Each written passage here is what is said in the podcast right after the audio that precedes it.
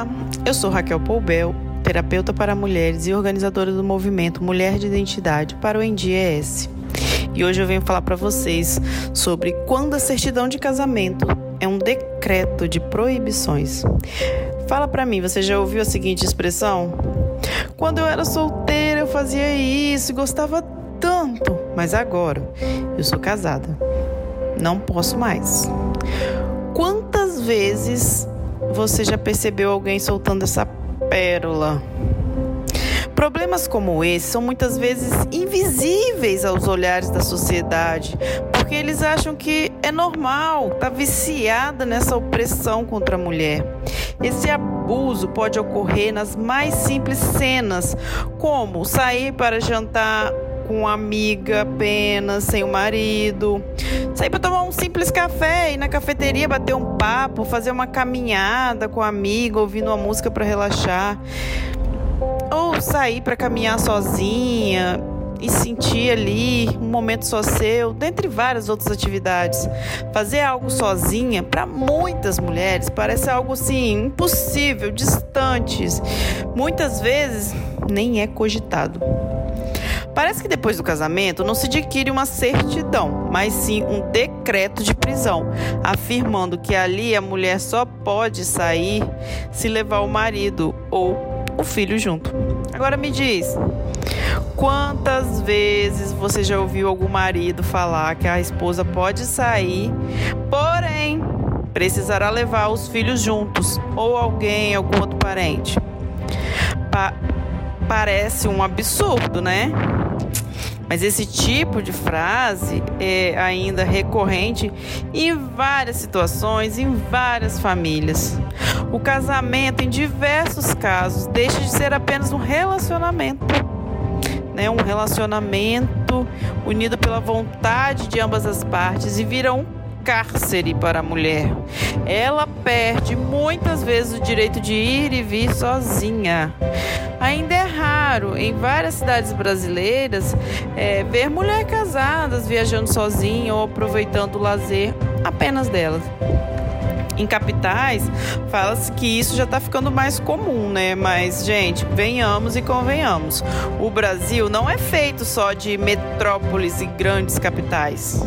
Enquanto muitos pensam assim, existem mulheres, muitas mulheres, sofrendo essa repressão. Eu sou mulher, casada, com convicção. Amo meu marido, amo minha família.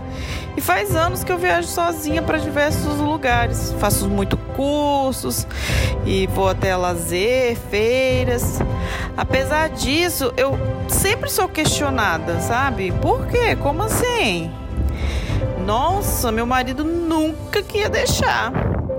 Algumas afirmam que no dia a dia isso seria impossível. Eu confesso que o verbo deixar me deixa bastante incomodada.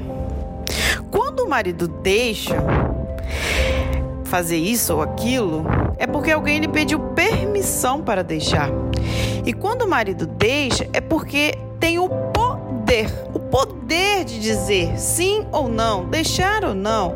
A mulher teve que pedir permissão para tal. Dessa forma, é fácil ver que não é uma relação de companheirismo, né? uma, uma relação de acordo, mas sim uma subordinação, a limitação da liberdade. Isso porque a mulher fica presa aos mandos dos, dos maridos. Se você é mulher e vivencia essa situação, quero que faça agora uma reflexão. Você pensa assim? Pensa nessa situação, o que, que você realmente sente? Fala para mim. Você já deixou de fazer alguma coisa por pensar dessa forma? Você se sente assim, até presa nesse contexto? Parece até engraçado, mas isso é real? Independente de tudo isso, é importante que pelo menos uma vez você já, tinha, já tenha assim parado para pensar que não pode aceitar isso. Não pode agir assim. Esse será o início, o começo do seu basta. Seja uma mulher de identidade, continue seu processo de liberdade. Se você percebe hoje essa prisão, precisa começar a expandir sua consciência e retomar sua liberdade. Muita mulher perde, perde a identidade porque vive para agradar o marido, sabe? Fazer o que ele quer apenas. E não tem direito de pensar diferente. Se necessário, busque ajuda terapêutica. Você tem o direito de fazer coisas que só é, são suas, sabe? Só suas. Com sua privacidade de ser um, um ser humano livre, não um escravo. Assuma que você tem necessidades pessoais. Isso não é ruim, é humano. E ao lado dos desejos que possui, você vai tomar as rédeas da sua liberdade. Antes livre, mesmo sem saber ainda como fazer, como agir, do que presa, sem ter como decidir o que fazer, como sentir, sem identidade. Olhe para você hoje. E eu não estou aqui pregando que você é, arrume a liberdade a custo de qualquer coisa. É de você parar e ver o que faz sentido para você hoje. Seja uma mulher de identidade. E na sua identidade, qual é o tipo de liberdade que você quer viver?